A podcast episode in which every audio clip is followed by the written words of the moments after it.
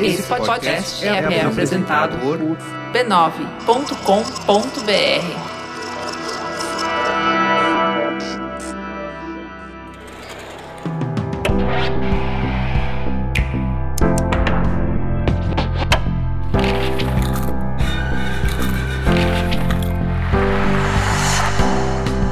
Mamileiros e mamiletes, sejam muito bem-vindos ao Mamilos Cultura, o nosso espaço de reflexão a partir de produções culturais.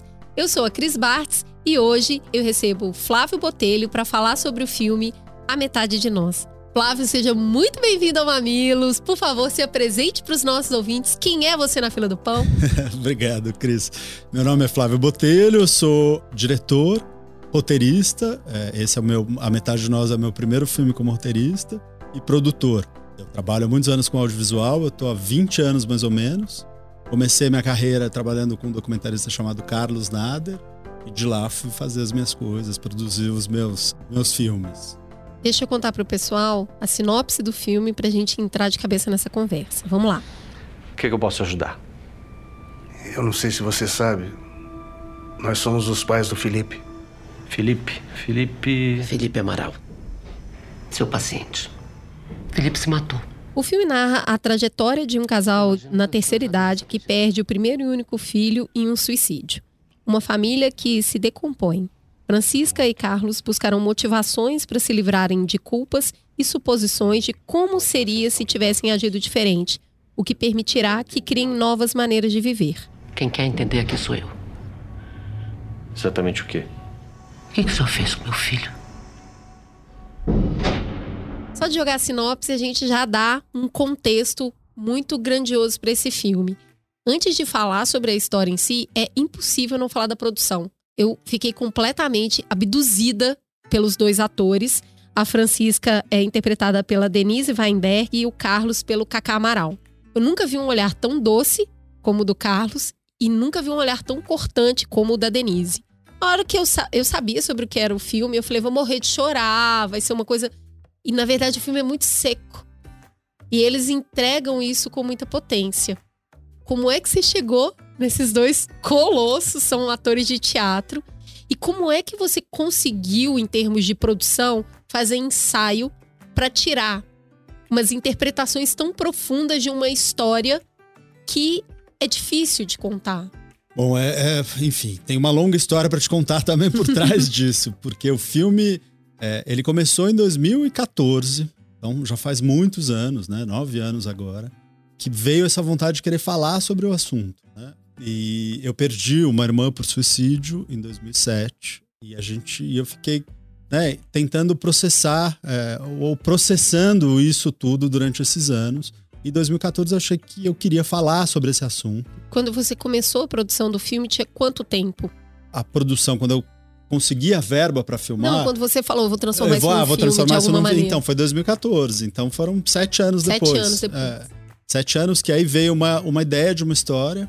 E essa história eu falei, putz, eu acho que é um meio de falar sobre isso, né? Porque, uhum. Cris, eu não queria de nenhuma forma narrar a minha história. Eu não queria transformar a minha história em ficção, em, em é, quase como ficcionalizar a história do que eu vivi. Eu acho que eu não, isso é muito difícil, assim, né? A história, como foi do, com os meus pais, com a minha irmã, eu acho que é, é você tem uma complexidade ali que a ficção ela te, te dá uma liberdade para universalizar a história. Uhum. Né? E quando você tenta ficcionalizar uma coisa que foi muito verdadeira, você tem visões diferentes. Você tem a minha visão, a visão da minha mãe, a visão do meu pai, a visão das pessoas, do ex-marido da minha, da minha irmã. Então, é, eu, é, é, difícil de trabalhar nesse universo, é uma coisa que eu não queria mesmo, porque eu acho que quando a gente universaliza, a gente chega em mais lugares, né? É, e eu não queria me prender a esse lugar também de retratar o meu pai e a minha mãe, né?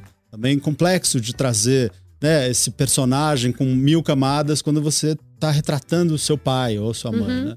Então a ideia era se afastar um pouco da minha história, mas ao mesmo tempo estar tá ligado e conectado a ela. Então eu trouxe, veio essa ideia que era esse casal que ia se separar, cada um ia ter um caminho muito particular dentro dessa trajetória pós-morte do filho.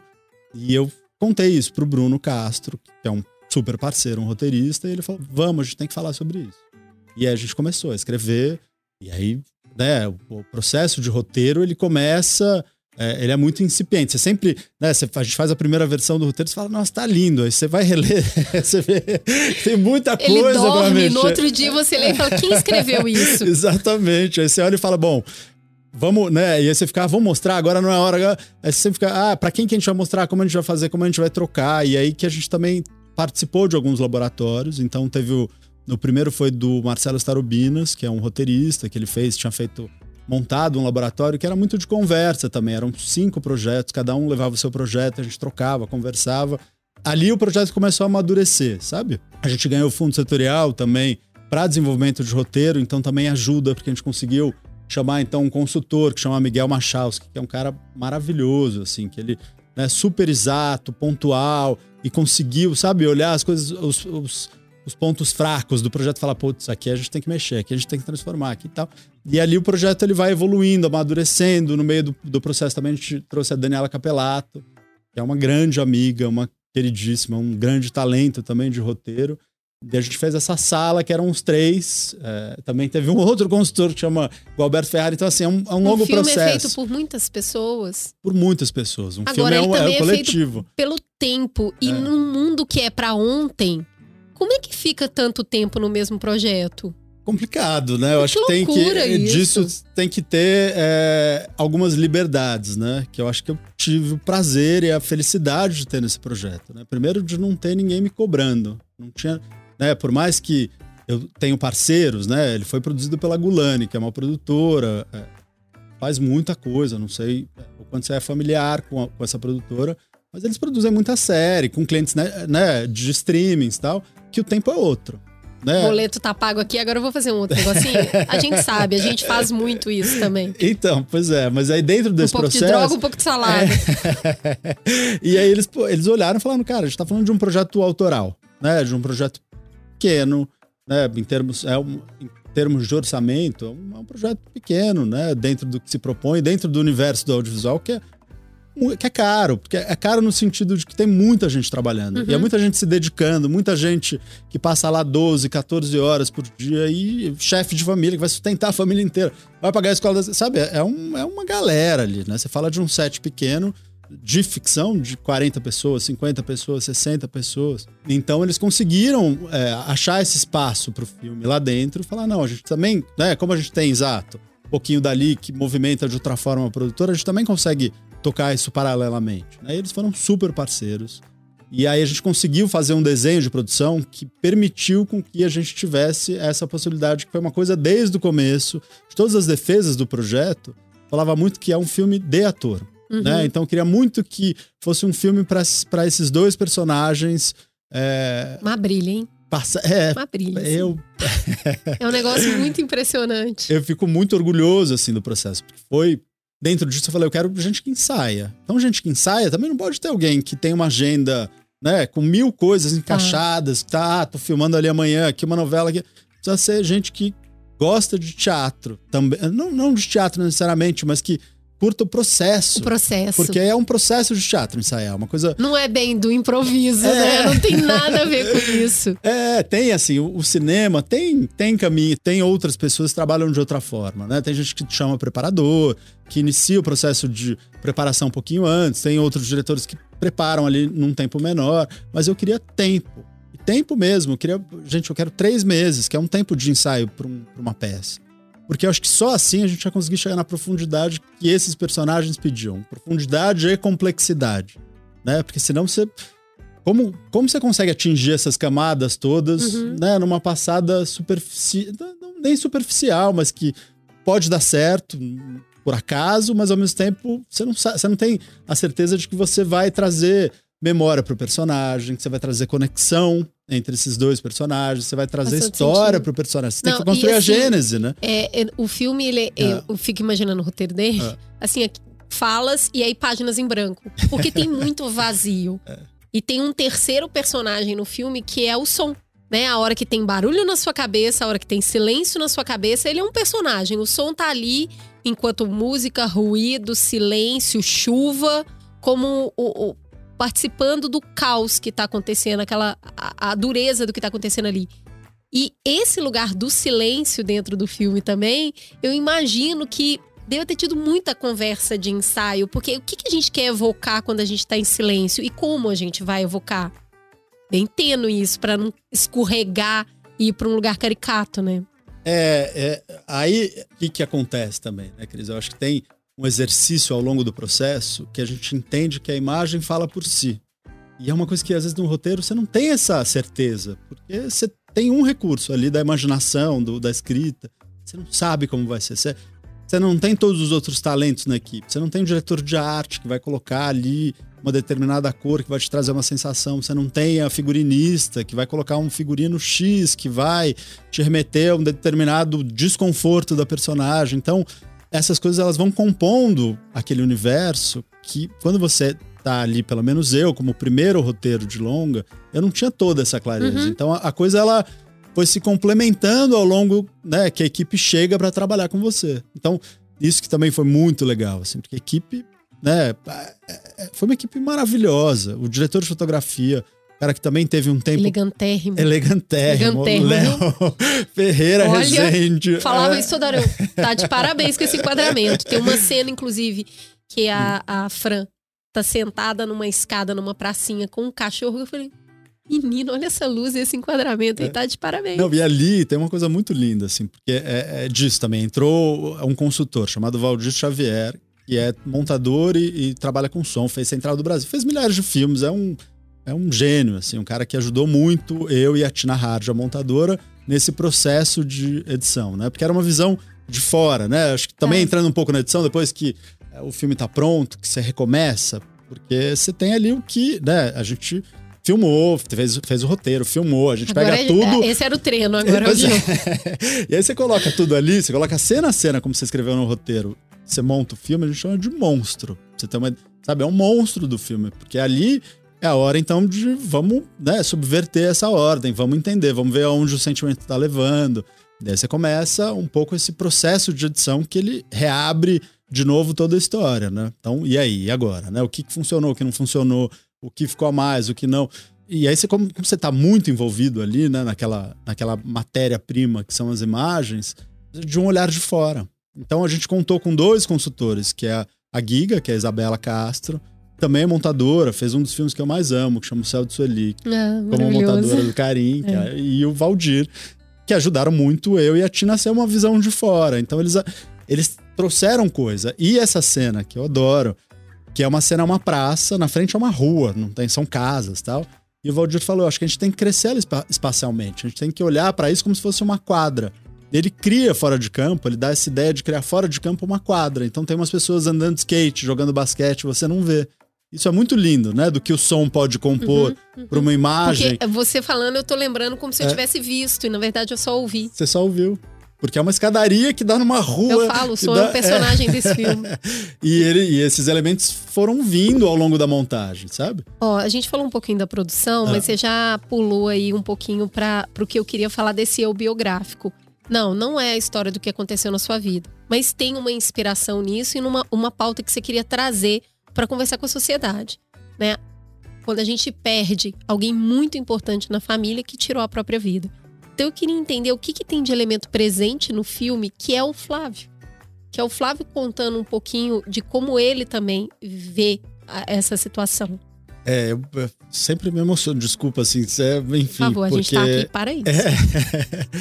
Mas é, fiquei, quando você falou do processo, né? Mesmo na, na história do roteiro, eu conversei com muitos pais que perderam filho. E de diversas maneiras, assim. Conversei com pais, tem um- uma pessoa muito presente, que chama Andrés Bruzoni, que é um filósofo, e ele perdeu um filho por suicídio. E a história do filho dele é muito mais inspiração pro personagem do Felipe, né? é, do filme, do que de fato a minha irmã. Mas essas histórias, elas se mesclam, né? E foi muito bom falar da minha irmã. É muito bom falar dela, porque eu tenho saudade, sabe? E eu acho que o exercício da construção desse filme, ele é um exercício de eu conseguir me conectar com ela, mesmo ela não estando aqui. Né? De eu conseguir me conectar com coisas que aconteceram na vida dela, mesmo ela não estando aqui. De eu conseguir olhar para a vida dela e ressignificar, mesmo ela não estando aqui. E minha irmã era. é, amava- é, a gente tinha uma relação muito próxima, sabe? Era, ela era muito parceira. Então tem uma perda que ela vai ficar, né? E eu vou ter que lidar com ela. Então acho que quando eu- o filme, é, o final disso, o final do filme é isso. Eu acho que eu, vou, eu consigo ressignificar a minha vida, eu consigo olhar de uma outra forma, mas essa parte vai ser sempre assim, né? E sempre vai ter esse elementos espaço. ali de É, vida no meio da dor, né? A É. sua mãe aparece no filme, é. né? O seu filho aparece no filme, é, a própria locação, né? Tem, tem histórias de famílias envolvidas nela. E essa sutileza de trazer um pouco de você, mas não ser sobre você, eu achei que, que é o tempero assim do filme, de entender o que aconteceu e poder assistir aquilo compartilhando aquele momento. Entrando um pouco nisso, você acabou de falar sobre que bom poder falar sobre isso. E eu acho que o filme retrata com muito respeito diferentes linguagens de dor. Tem um personagem que quer falar. Vamos falar sobre isso? Tá doendo aqui, eu quero te contar que tá doendo. Eu quero te contar que eu sinto falta, eu quero te contar que eu tenho dúvidas. E a gente tem um personagem que não quer falar sobre o assunto. A dor é tamanha que não consegue nem falar. E mais, você inverter os estereótipos de gênero. Que geralmente a mulher é esse lugar da fala e o homem é esse lugar da dureza, de não acessar o que tá sentindo. E no casal a gente tem o contrário. A Fran é impossível não se conectar com a dor dela, que tá ali impedindo que, inclusive, ela verbalize. Porém, o pai, o Carlos, tão doce a forma como ele quer falar da dor dele, que você fica com muita dó dele não ter amparo, dele não ter suporte.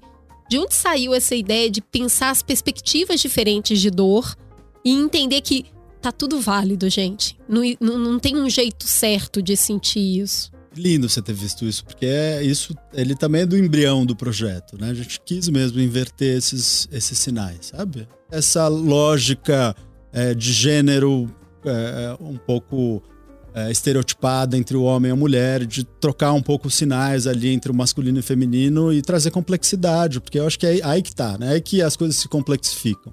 E a mãe, ela vai, né? Eu acho que no suicídio você tem a mesma pessoa que faz duas coisas, né? Que a pessoa que, que se mata e a pessoa que morre, né? E a gente pensou um pouco nesse lugar em que a mãe perseguiria esse filho que se suicida, né? E o pai perseguiria esse filho que morreu, no sentido de que eles estão conectados em lugares diferentes. É totalmente verdade isso. Faz muito sentido a, a, a forma como a palavra é colocada. É.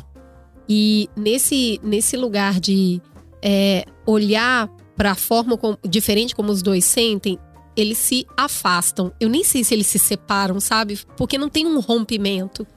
Tem um afastamento, porque aquele casal que estava junto há tantos anos, de repente, a partir de um acontecimento trágico, percebe como eles sentem diferente. E como eles olham para a vida com perspectivas diferentes. Ela busca uma explicação. Ela precisa muito de uma explicação. Tem uma cena que ela fala: o que esse menino tinha na cabeça? Né? Então, assim, alguém me explica para que eu possa justificar tamanha perda e seguir.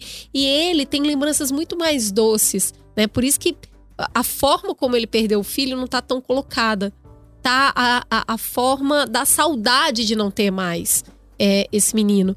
Eu queria entender um pouco como que você conseguiu explorar perspectivas tão diferentes, inclusive porque os seus pais não se separaram, o que para mim é um grande milagre.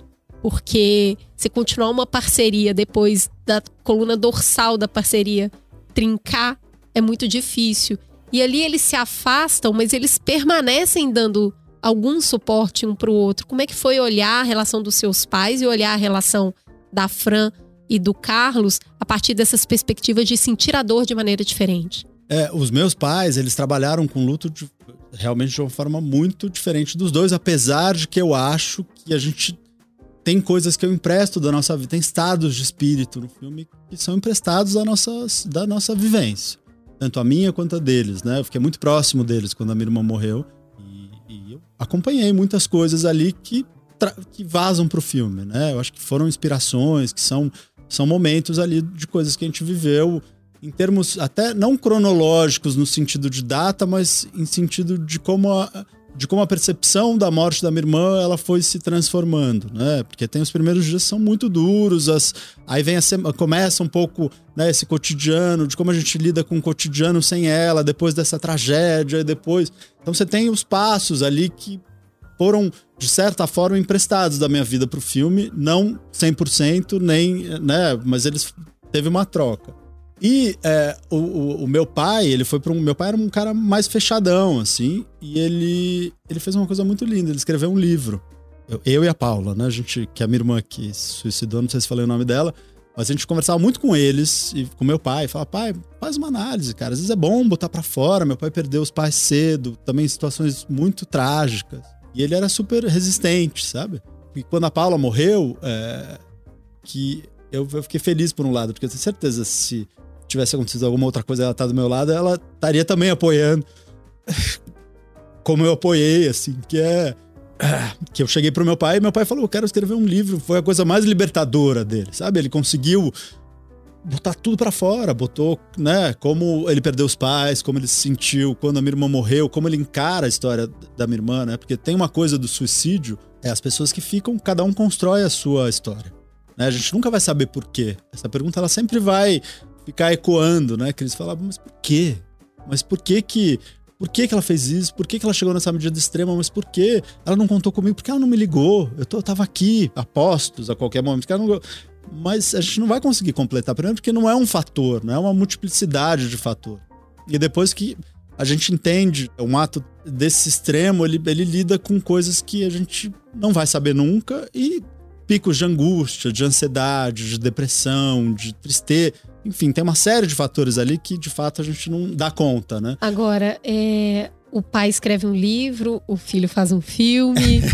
o que a gente está é, falando aqui é. é sobre elaborar, né? Falar para poder esquecer. É transcender, é mover a dor de lugar, não para ela parar de doer, mas para que ela construa algo além de dor por si só. Então eu queria te perguntar, no objetivo, quando a gente propõe essa conversa para a sociedade, e eu acho importante a gente falar isso perto do Natal. A gente tem muita gente nessa época do ano que tira a vida. A gente tem muita gente que se sente muito solitária nessa época do ano com seus lutos, né? Porque a gente vem falando um pouco mais sobre isso entende que não existe um prazo, que não existe uma forma de sentir, mas existe uma forma de apoiar. Tem a personagem que é a irmã da Fran, que é a Cris, que faz um gesto muito bonito, assim, que em outros programas é, sobre luto a gente falou, que é não desistir da pessoa, né? Ela vai lá e fala, Fran, troca de roupa aí, vamos, vamos almoçar, vamos, vamos dar uma saída. Ela, não, obrigada. Sim, seca como ela se propõe ser. Aí ela vira e fala, pedir demissão. Aí ela, mas o que, que, você vai fazer agora? Ela não fala, você tá louca, o que, que você tá fazendo? Não, você tem que sair. Mas ela tá sempre presente. Aí tem a festa de aniversário. Não vou falar assim do Felipe, vou falar de quem não tá aqui. Então, ela é, é um jeito tão é, quase natural, porque é antinatural, né? Você tá do lado dessa pessoa e você tá tentando fazer ela se sentir bem com uma coisa que você sabe que não dá para fazer ela se sentir bem.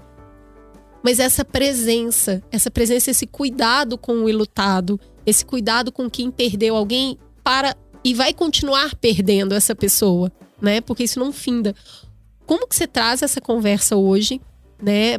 Qual a proposta que o filme tem de trazer esse tema sensível e que todo mundo fala, a gente fala não fala, tanto pro lado da pessoa que se sente desamparada e tá num momento de extrema vulnerabilidade, quanto para aqueles que ficam e continuam perder ao longo da vida. Muito você falou isso da, da crise da personagem da Clarice Nisquier também, porque só um detalhe, tinha uma outra cena que ela voltava ali no portão para insistir mais um pouquinho e que acabou caindo da vontade. e, enfim. Não é, força foi, a barra, É, Cris. foi uma cena que ela ia, batia, via, não tinha ninguém na é casa. sentir com. É, pois é. Eu tô te pedindo, é, eu, eu, é, eu, eu tô é, sentindo com, eu tô é. sustentando a sua dor. Não, e isso e- é muito é. difícil, porque todo mundo quer dar uma solução. Pois é. E ela tá ali para tipo, beleza, nós vamos sentir isso aqui juntas. Eu tô aqui, né?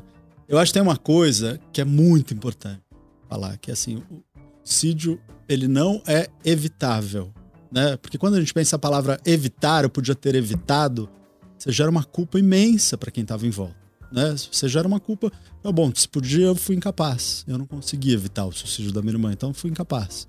Né? Nesse sentido de que aumenta a culpa de quem tá ali em volta, acolhendo essa pessoa, ou enfim, em volta, com amor, com cuidado, ou não, né? Eventualmente você nem sabe do que a pessoa tá sentindo ali naquele determinado momento. Mas você consegue prevenir, e, prevenir que é, é, o medo de falar sobre suicídio é fundamentado, porque pode ter um efeito de quase é, cascata, o contágio de que se, quando se fala sobre isso, você pode gerar alguma pessoa, eh, alguém em aflição e agonia que ah, olhe para isso como uma, uma possibilidade. Mas não falar é uma coisa que a gente não, não tá fazendo os índices diminuírem. Uhum. Os índices só aumentam. A gente tem por ano 700 mil pessoas que se suicidam no mundo. No Brasil, 2019 era, eh, eu acho que eram 14 mil, agora a gente está em 16 mil. Então, assim, um índice que aumenta muito. Então, é, eu acho que a proposta, né, quando eu, falei eu quero falar, eu quero falar porque a partir do momento que a gente fala, a gente tem possibilidade de abrir canal de conversa, né, em alguém com agonia, em alguém em depressão, em alguém que está desamparado e que isso possa de alguma forma reverberar nessa pessoa e saber que, que, né, que existe ajuda, existe apoio, existe pessoas, pessoas em volta que né, que estão lá para dar um suporte, ou, ou, eventualmente até você tem os canais, né, que eu acho que são nunca é demais assim divulgar aqui, mas você tem o CVV, o CVV ele é composto por pessoas maravilhosas, muitas delas tiveram experiência de, né, foram afetadas pelo suicídio. É, e é um canal de sete dias por semana, 24 horas por dia. Então, qualquer pessoa, em que qualquer ninguém vai lugar, te julgar. ninguém vai te julgar, as pessoas estão lá para te escutar e escutar na, na, no teu íntimo, que às vezes é um íntimo que você não tem é, abertura para conversar com alguém que você ama, porque talvez você tenha uma questão, né? Porque a partir do momento que a gente também não fala, isso vira um estigma, né? E um estigma até para quem sobrevive, né? Tem um nome técnico que é sobrevivente ao suicídio, as pessoas que ficam. Então, um estigma para essas pessoas de falar: e aí, eu não posso falar sobre isso, eu não posso trocar sobre isso, e, e aí, como que eu lido com esse processo interno, né?